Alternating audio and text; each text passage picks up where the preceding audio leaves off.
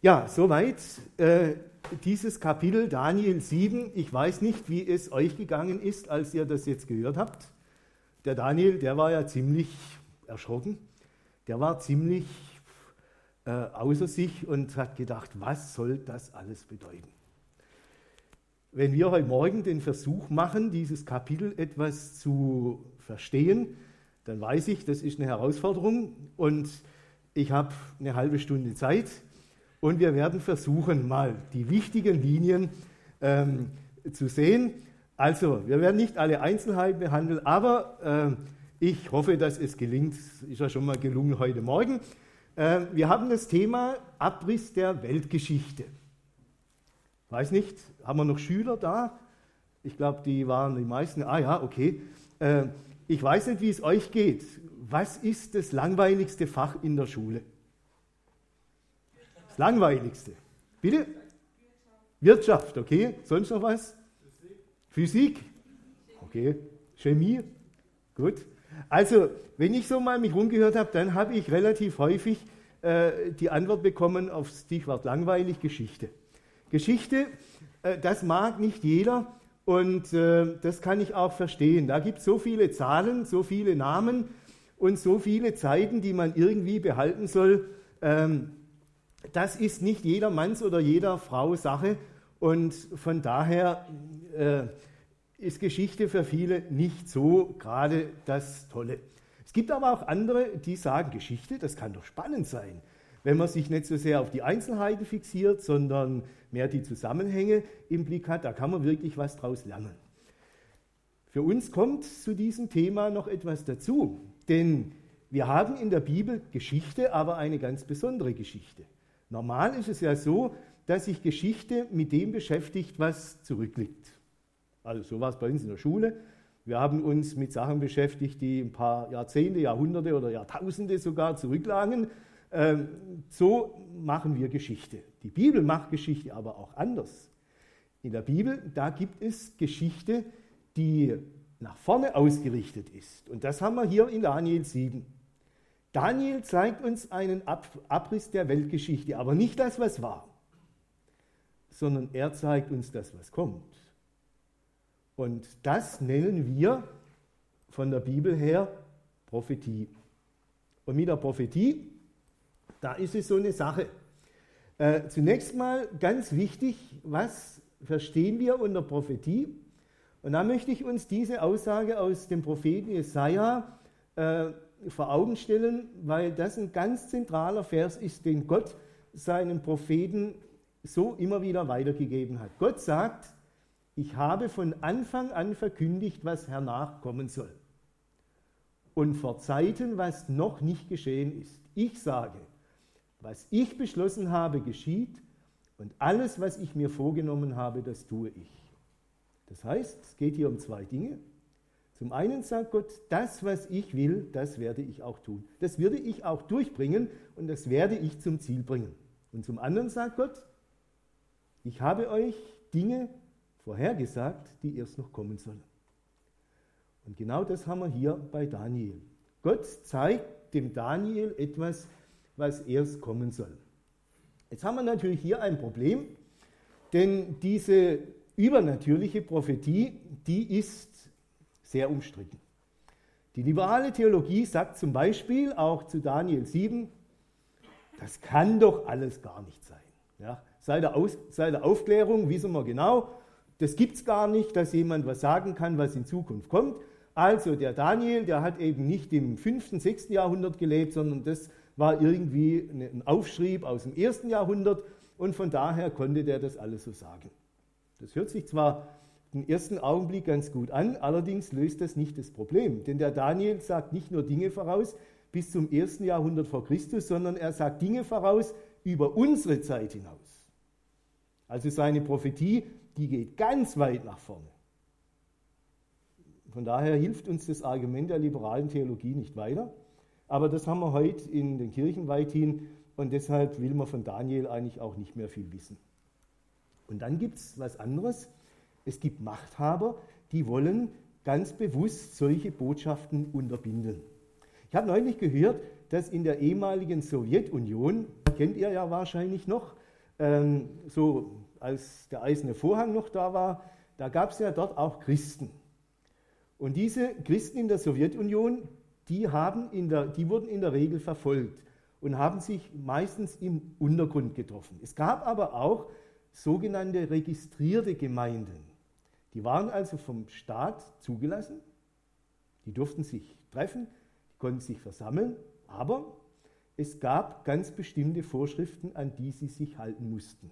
Unter anderem wurde ihnen auch vorgeschrieben, ihr könnt über alles in der Bibel reden, aber drei Dinge sind euch verboten. Das Thema Israel, das Thema Offenbarung und das Thema Daniel. Hochinteressant, dass die ungläubigen Feinde der Christen ihnen ausgerechnet diese drei Bücher verbieten. Die haben gemerkt, was da für ein Sprengstoff drinsteckt.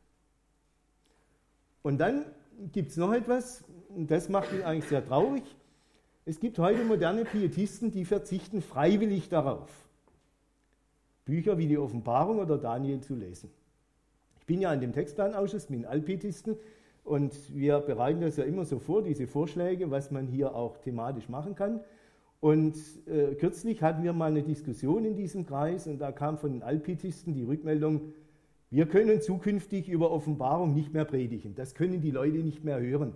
Das können die Leute nicht vertragen. Das ist zu brutal für sie. Entschuldigung. Sind wir jetzt freiwillig so weit, dass wir auf diese Dinge verzichten, die damals die Sowjetunion der Gemeinde verboten hat? dann sind wir allerdings weit gekommen. Ich bin froh, dass es hier bei uns im AB nicht so ist und dass die Gemeindeleitung hier auch mal solche Themen dran nimmt wie Daniel. Und äh, ich habe heute Morgen drei Stichpunkte für uns. Das erste, die Macht der Welt. Das zweite, die Macht unseres Gottes. Und das dritte, die Macht unseres Herrn Jesus Christus. Alles anhand von Daniel 7. Wir haben es bei Daniel mit Träumen und Nachtgesichten zu tun. Ihr erinnert euch, Daniel 2, Tobias Mal vor einigen Wochen. Das erste, der Traum des, ne Nebukadnezar und heute haben wir die Nachgesichte des Daniel. Und grundsätzlich geht es darum, dass Gott der Geheimnisse offenbart, kundtut, was in Zukunft geschehen wird.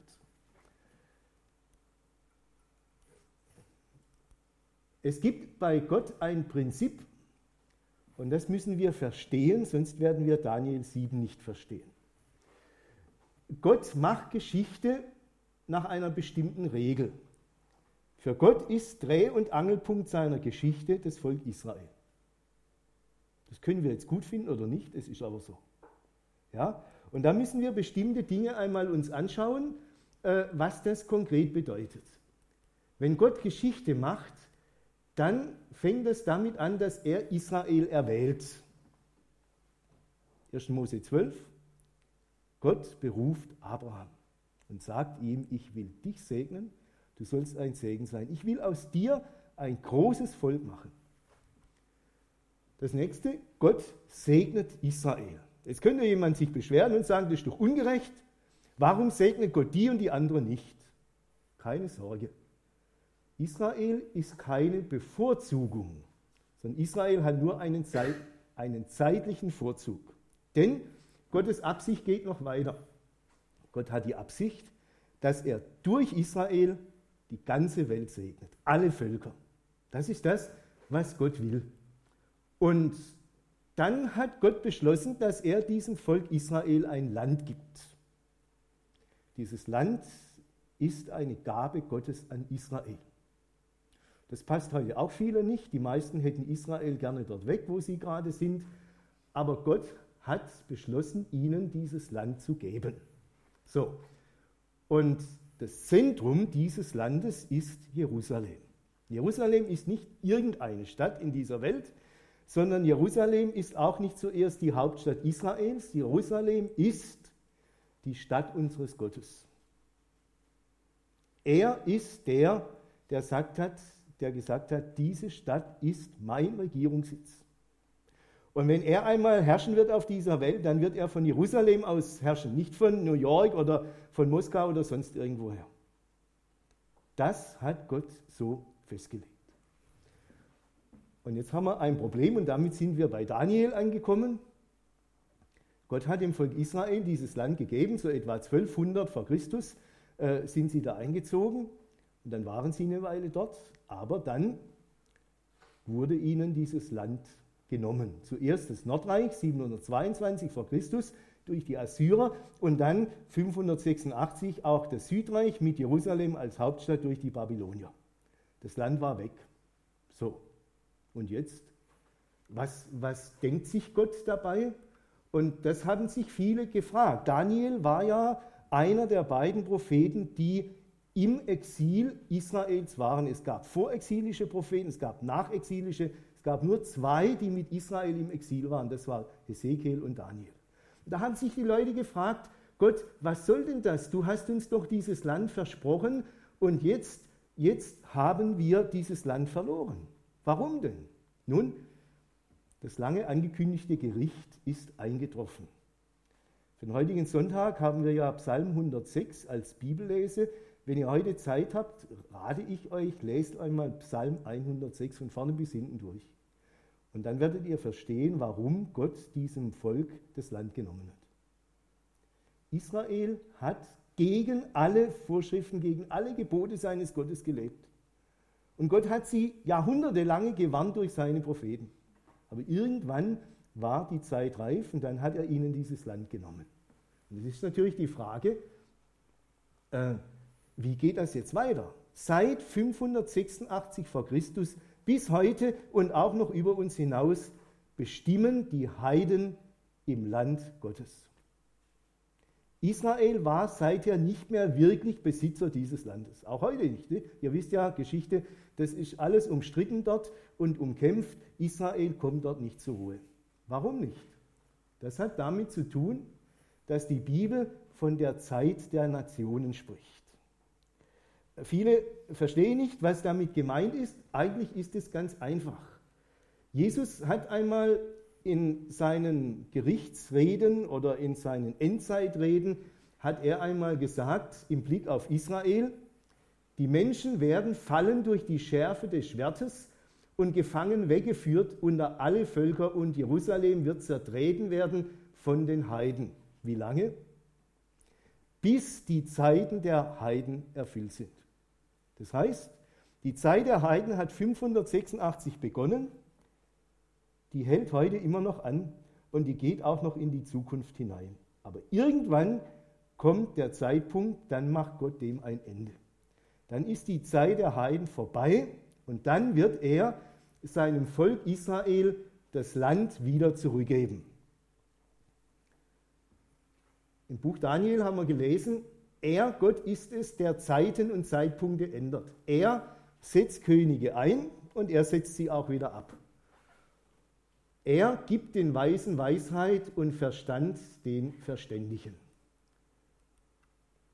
Und damit kommen wir jetzt zu Daniel 7. Gott gibt ihm Einblick in den Lauf der Geschichte. Ich möchte euch nochmal hier kurz zeigen. Ähm, die Einteilung von Daniel 2 bis 7 wir haben hier zwei Visionen. Die erste äh, Vision in Kapitel 2, darüber hat Tobias Mall vor einigen Wochen etwas gesagt. Heute Daniel 7, die zweite Vision. Und zwischendrin haben wir vier geschichtliche Ereignisse. Die waren ja auch dran in den letzten Wochen. Und ähm, diese Dinge hängen zusammen. Es wäre hochinteressant, auch die geschichtlichen Ereignisse einmal unter dem Gesichtspunkt zu lesen, wie sie sich verhalten im Blick auf die zwei Visionen. Da gibt es ganz interessante Zusammenhänge. Das ist aber heute Morgen nicht unser Thema, sonst müssten wir wirklich ein bisschen mehr Zeit haben. Wir schauen uns die beiden Visionen an, den Traum Nebukadnezars und die Nachgesichte Daniels. Die haben eine ganz große Übereinstimmung. In beiden Gesichten geht es um die Zeiten der Nationen, also das, was wir eben gesagt haben. Ja? Die Zeit, in denen die Nationen in Israel herrschen dürfen. Daniel 2 sehen wir die Geschichte vom Standpunkt des Menschen her. Wir sehen dieses große Standbild mit dem goldenen Haupt und dann dem silbernen Brust und dann das Erz und schließlich dann die Füße und die Zehen aus Eisen und Ton, das alles. Aus Sicht des Menschen sind diese Reiche herrlich, groß und ehrfurchtgebietend. Daniel 7 sehen wir die gleiche Entwicklung, aber aus der Sicht Gottes. Und da sehen wir etwas ganz anderes. Da sehen wir gefräßige Tiere bestialisch, gefräßig und zerstörerisch. Und ich glaube, das habt ihr herausgehört aus dem, was ich gelesen habe. Das ist die Situation, wie sie Daniel gezeigt wird. Und man kann verstehen, dass er erschrickt. Wir halten fest, Daniel 7 zeigt uns die einzelnen Weltreiche in der Gestalt von Tieren. Aber das sind keine niedlichen Tiere, so Schmetterlinge oder Eichhörnchen oder irgendwie sowas, ja, sondern das sind gefräßige Tiere. Der Löwe und der Bär und der Panda, da tun wir gut, wenn wir denen nicht begegnen, ja, sonst wird es schwierig. Und äh, diese Tiere, die kommen aus dem Völkermeer heraus und äh, setzen ihre Macht durch für eine ganz bestimmte Zeit. Die Reiche dieser Welt, so zeigt es uns Daniel, haben den Charakter der Raubtiere des Löwen, des Bären und des Pandas. Und wer heute die Geschichte dieser Welt sich anschaut, der sieht doch ganz genau, wie treffend Daniel unsere Situation beschreibt. Nehmt doch mal eure Tageszeitung der letzten acht Tage und blättert sie mal durch unter diesem Gesichtspunkt. Wie gehen die Mächtigen dieser Welt miteinander um, mit ihren Völkern um? Aber nicht nur auf der Ebene da oben ist das so, wir können es auch unten ansetzen. Braucht nur nach Frankreich gucken und die Europameisterschaft euch angucken, was da drumherum so geschieht, wo Menschen sich verhalten wie Tiere und auf anderen herumtrampeln und der Gewalt einfach freien Lauf lassen. Der Theologie hat jemand den Satz geprägt, Humanität ohne Divinität wird zur Bestialität. Ich kann es auch auf Deutsch sagen. Menschlichkeit ohne Gott wird zur Bestie. Und das haben wir heute in unserer Welt an vielen, vielen Dingen. Der Mensch ohne Beziehung zu Gott wird zum Tier, zum Raubtier. Und so ist es auch bei diesen Reichen, die Daniel uns zeigt. Ich habe versucht mal jetzt eine Übersicht zu machen. Also diese Folien, die nächsten beiden, das müsste eigentlich eine sein. Aber ich habe gemerkt, wenn ich sie zusammenlasse, dann könnt ihr es von hinten nicht mehr lesen. Deshalb habe ich sie aufgeteilt in drei.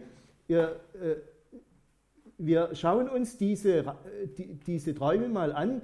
Daniel 7, wie genau auch Daniel 2, spricht von den vier Reichen. Ihr findet links die Nummerierung und diese Reiche wollen wir uns mal anschauen.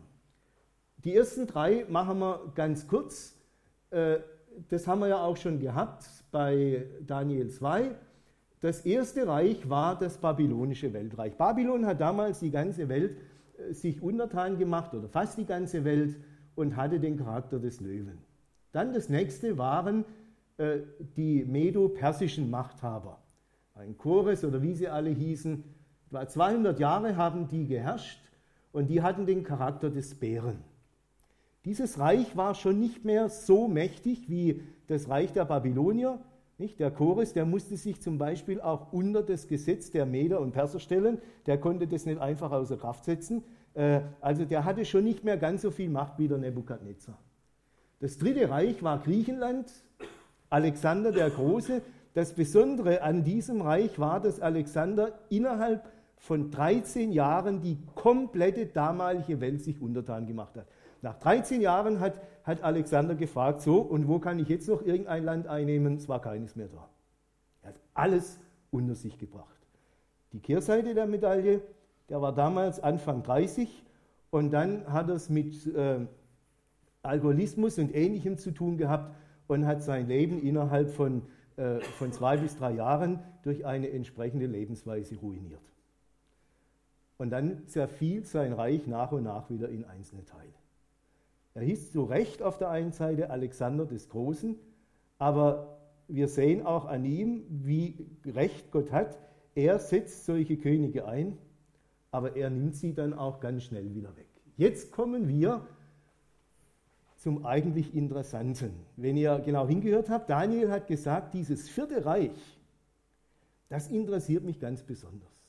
Denn dieses vierte Reich war anders als alle anderen. Und tatsächlich, dieses vierte Reich, das ist auch ein anderes Reich. Das dauert nicht nur ein paar Jahrzehnte oder Jahrhunderte, sondern dieses vierte Reich, das dauert jetzt seit etwa 63 vor Christus bis heute und auch noch bis in die Zukunft hinein. Und dieses vierte Reich hat nach Auskunft von Daniel 2 und 7 vier Stadien. Das erste Stadium war das geeinte Stadium dieses Reiches, das eigentliche römische Reich. Etwa bis 285. Dann zerbröckelte dieses Reich und etwa im Jahre 370 oder so ähnlich hat einer der römischen Kaiser das römische Reich geteilt. Es gab das weströmische und das oströmische Reich. Hauptstadt Rom und äh, Konstantinopel. Und diese zwei Weltreiche, die bestehen im Grunde genommen bis heute. Diese beiden Lager, die wir in der Geschichte auch der letzten Jahrzehnte hatten, auf der einen Seite eben der Westen mit Amerika und Europa und so weiter und dann der Osten mit äh, Russland, mit China und allen Staaten, die so dazugehören, diese zwei großen Lager machen letztlich unsere Welt aus. Bis heute und zunächst auch noch in die Zukunft. Aber dann ist interessant, was Daniel sagt. Er sieht einen Herrscher, der alle anderen Herrscher auffrisst. Das heißt, wir sind unterwegs zu einem, zum nächsten Stadium der Weltherrschaft. Einer wird die Weltherrschaft an sich reißen. Aber auch das wird nicht lange bestehen, sondern aus diesem Weltherrschaftsstadium kommt dann das Stadium der zehn Reiche im Bild die zehn Hörner und äh, die zehn Zehen bei Daniel 2. Und diese zehn Hörner, das sind zehn Herrscher, die praktisch die ganze Welt beherrschen. Wir kennen heute zum Beispiel G7 und G8. Da haben wir schon so ein bisschen so einen Ansatz für so, eine, äh, für so einen Zustand, wo eben die äh, sieben, acht oder zehn mächtigsten Leute dann letztlich die Welt unter sich aufteilen. Und dann sieht Daniel etwas ganz Interessantes. Aus diesen zehn Hörnern bricht plötzlich ein Horn hervor. Und dieses eine Horn macht drei von diesen Hörnern kaputt, die gibt es gar nicht mehr, und die anderen sieben macht es sich untertan. Und über dieses Horn, dieses kleine Horn, wie es genannt wird, wird hier einiges ausgesagt. Wer ist dieses kleine Horn? Es ist eindeutig, wenn man die Bibel sieht. Dieses kleine Horn wird der Antichrist sein. Und dieser Antichrist wird am Ende sein Reich aufrichten. Und wir haben es gehört, was er alles tun wird. Er wird die Heiligen besiegen. Er wird alle die, die Jesus, die Gott vertrauen, wird er fertig machen. Er wird sie umbringen. Und Gott gibt ihm diese Macht. Aber es wird klar gesagt, er hat diese Macht nur für einen begrenzten Zeitraum. Eine Zeit und zwei Zeiten und eine halbe Zeit. Und dann wird Jesus kommen und wird diesem Antichristen ein Ende machen. Und damit sind wir dann beim fünften Reich. Das ist in Daniel 2 dieser große Stein, der plötzlich kommt und dieses Standbild zerstört. Und das ist in Daniel 7 das Kommen des Menschensohnes. Und in beiden Bildern wird gezeigt, wenn es so weit ist, dann wird Gott kommen und dann wird er diesen menschlichen Reichen ein für alle Mal ein Ende machen. Ja? Ein für alle Mal. Und dann wird Gott sein Reich aufrichten auf dieser Welt. Die Bibel spricht von dem sogenannten tausendjährigen Reich. Ob das dann tausend Jahre sind, das äh, ist für mich nicht das Entscheidende. Aber entscheidend ist, ich bin völlig überzeugt davon, auch wenn es manche gibt, die das bestreiten, ich bin völlig überzeugt davon, dass nach diesem letzten Reich des Antichristen Jesus Christus sein Reich aufrichtet. Und Daniel 7 sagt, dieses letzte Reich ist das Reich der Heiligen. Das heißt, in diesem Reich, da werden auch die Menschen, die zu Gott gehören, mitherrschen. Da werden sie mitbestimmen.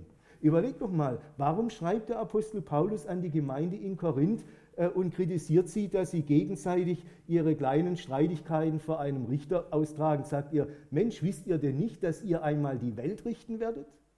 wisst ihr nicht, dass ihr einmal mit, mit Gott regieren werdet? Das wird genau in dieser Zeit sein, wenn Gott kommt in Jesus Christus und wenn er sein Reich aufrichtet. Lasst mich noch etwas sagen äh, zu den endzeitlichen Entwicklungen. Äh, wir finden hier in Daniel 7 einige wichtige und interessante Hinweise. Das erste, das Stichwort Globalisierung. Ich denke, das ist euch allen bekannt. Aber genau das ist der Trend, der hier in Daniel 7 angedeutet wird. Wir gehen hin auf eine Weltherrschaft. Und die Globalisierung, wie wir sie heute haben, die macht uns deutlich, dass wir genau auf diesem Weg bereit sind. Das Zweite, die Machtzusammenballung. Es gibt immer, immer mehr einzelne Personen, die eine große Macht haben. Ja? Guckt euch mal die Politiker an in unserer Welt, wer so die mächtigsten Leute sind. Es gibt ja auch äh, solche äh, Auflistungen. Frau Merkel soll ja angeblich die oder eine der mächtigsten Frauen in der Welt sein.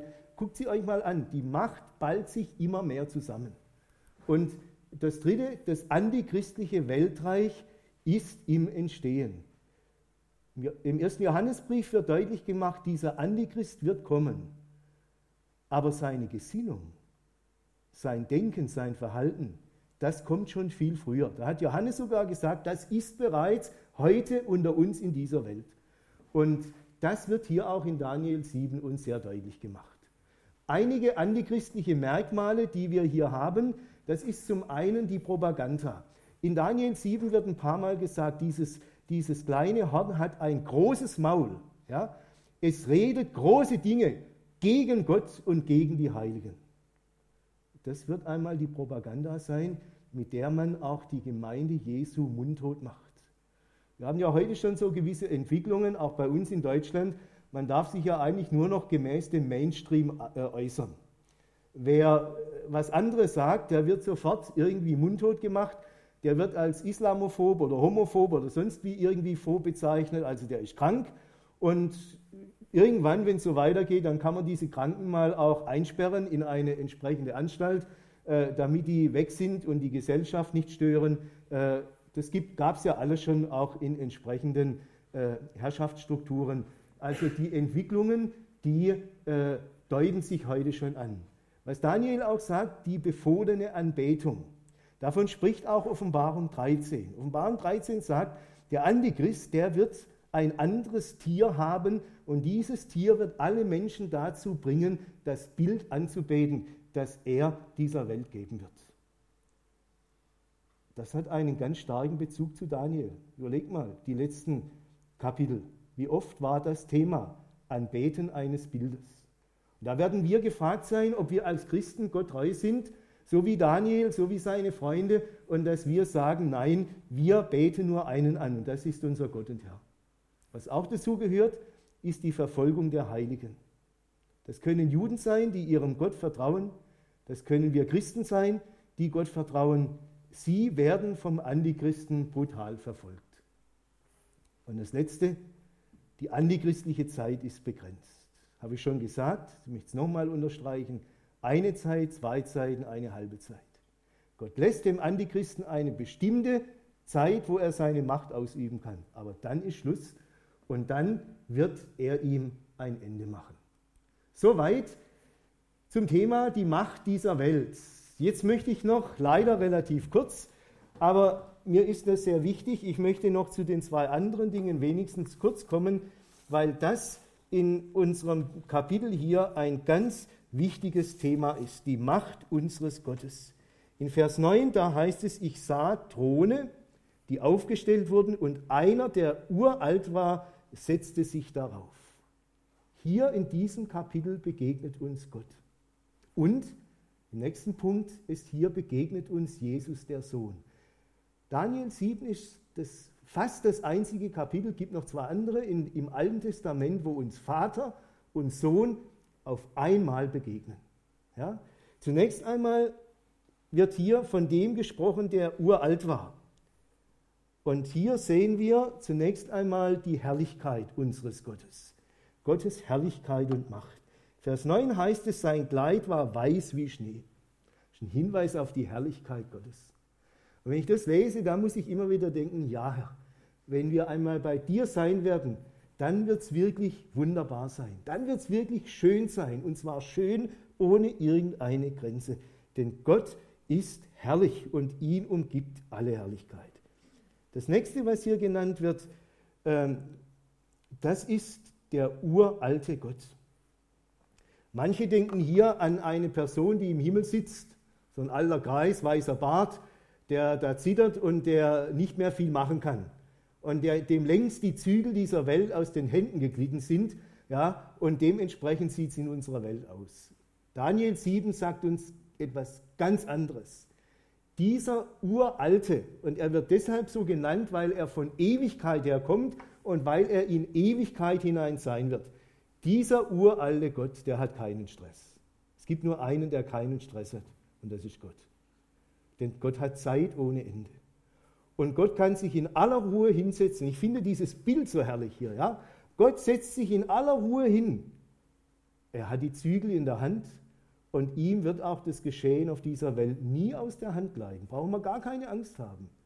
Dieser Gott wird sein Werk tun. Wir haben es vorher gelesen in einem der Verse. Er wird seinen Plan durchbringen und er wird auch einmal seine Herrschaft aufrichten. Und das Dritte, was hier noch zu Gott gesagt wird, Gott wird diese Welt richten und er wird sie zurechtbringen. Dieser Gott wird dafür sorgen, dass die Heiligen rehabilitiert werden. Er wird den Heiligen einmal die Macht geben und diesen Gott werden sie anbeten und ihm werden sie dienen. Gott selber ist es, der Gerechtigkeit und Gericht äh, in diese Welt bringen kann, so dass diese Welt daran genesen kann. Und diesem großen Gott dürfen wir gehören, diesem großen Gott dürfen wir dienen. Ihr Lieben, ich, mir ist das hier ganz wichtig, dass wir, dass wir wirklich Gott sehen, so wie er ist. Und dass wir unseren Gott anbeten und wissen, wie Paulus es sagt, es gibt keine anderen Götter. Diese anderen Götter, das ist im Prinzip alles, alles Hokuspokus. Das ist alles letztlich Unsinn. Es gibt nur den einen Gott und nur er hat die Macht in seiner Hand. Und er ist der Gott, der uns hier begegnet, äh, wie Daniel ihn beschreibt. Und damit komme ich zum dritten, das habe ich schon gesagt, Vater und Sohn werden hier bezeugt. Das dritte, die Macht unseres Herrn Jesus Christus. Von ihm wird hier gesprochen, er ist der Menschensohn. Und dieser Begriff Menschensohn, der wird bei uns oft missverstanden viele auch, auch gläubige Leute sagen, ja klar, Jesus ist der Menschensohn, denn Gott ist ja Mensch geworden und er ist wie, wie ein Mensch über diese Erde gegangen. Und viele sehen Jesus nur eben als Mensch, wie er Gutes getan hat, wie er gepredigt hat, wie er sich heute Badische Kirche, wie er sich um die, die äh, äh, Diskriminierten angenommen hat und sie wieder in die Mitte der Gesellschaft gebracht hat. Das ist so heute das Bild, das man von Jesus hat und mehr nicht. Und das greift viel, viel zu kurz. Denn dieser Titel Menschensohn ist ein messianischer Titel. Dieser Titel will uns sagen, Jesus Christus ist der Gesandte Gottes, der Christus, der Gesalbte. Jesus Christus ist der, durch den Gott sein Werk tut. Und dieser Jesus Christus wird uns auch hier beschrieben. Er ist der Menschensohn und es das heißt hier, Jesus kommt mit den Wolken. Also jetzt könnt ihr vergessen hier die Wolken, die wir gerade im Moment so haben, die so viel Regen runterlassen, das ist hier nicht gemeint. Die Wolke, um die es hier geht, das ist diese Welt Gottes, die als Wolke manchmal äh, sichtbar geworden ist, etwa als Jesus seinen Dienst begonnen hat und dann Gott aus einer Wolke heraus gesprochen hat, dies ist mein lieber Sohn, den sollt ihr hören. Oder die Wolke ist das, wo Jesus bei seiner Himmelfahrt plötzlich äh, zugedeckt worden ist von einer Wolke, dann war er nicht mehr zu sehen. Der war, ist aber nicht irgendwie hier so in den Regenhimmel reingegangen, sondern Jesus ging in die Welt seines Gottes. Und die Wolke ist auch das, was einmal bei der Entrückung der Gemeinde geschehen wird, wenn, wenn die Gemeinde zu Jesus geholt wird, dann wird sie ihm entgegengerückt in die Wolken. Das heißt, dann werden wir bei Jesus sein. Jesus kommt mit den Wolken. Und von Jesus heißt es, er ist wirklich der neue Mensch. Wisst ihr, schon viele haben den neuen Menschen machen wollen in dieser Welt, aber keiner hat es hingekriegt. Der wirklich neue Mensch ist unser Herr Jesus Christus. Er hat etwas ganz Neues in diese Welt gebracht. Er will auch unser Leben erneuern. Er will aus uns neue Menschen machen, dass wir nicht nach den alten Maßstäben dieser Welt leben und handeln, sondern dass Gott unser Leben bestimmen kann, und zwar nach Geist, Seele und Leib. Und das Letzte, Entschuldigung, was ich noch sagen will, das, das Letzte, Jesus ist der Herrscher. Als Jesus vor dem Hohen Rat stand und der Hohe Rat ihn verhört hat und sie ihn gefragt haben, bist du der Christus? Und dann hat Jesus gesagt, du sagst es. Der Menschensohn wird sitzen zur Rechten Gottes. Und von dort wird er kommen in den Wolken des Himmels. Das war das Bekenntnis Jesus vor dem Hohen Rat. Und weil er dieses Bekenntnis abgegeben hat, hat man ihn getötet. Er ist ans Kreuz gegangen, er ist für uns gestorben. Aber Jesus ist nicht im Tod geblieben, sondern Jesus ist auferstanden. Jesus lebt und er wurde, wie es hier heißt, er wurde zu dem, der uralt war, gebracht und der gab ihm Macht, Ehre und Reich, dass ihm alle Völker und alle Leute aus so vielen verschiedenen Sprachen dienen sollen. Das ist die Perspektive, wie sie auch Paulus in 1. Korinther 15 aufgezeigt hat. Es wird einmal der Tag kommen, da wird Jesus Christus sich alle unterwerfen. Und dann werden ihn alle anbeten und dann werden alle bekennen, dass er der Herr ist. Und dann wird Jesus Christus die Macht haben über alles. Aber nicht diese Macht, wie wir sie hier gesehen haben, sondern das wird eine andere Macht sein. Das wird eine heilbringende und zurechtbringende Macht sein. Und diesem Jesus dürfen wir heute schon gehören und ihm dürfen wir dienen. Dieser Jesus wird auch mit uns gehen, auch in unseren Alltag hinein, da wo wir stehen, morgen und übermorgen. Dieser Jesus ist da und ihm dürfen wir vertrauen. Er hat unser Leben in seiner Hand.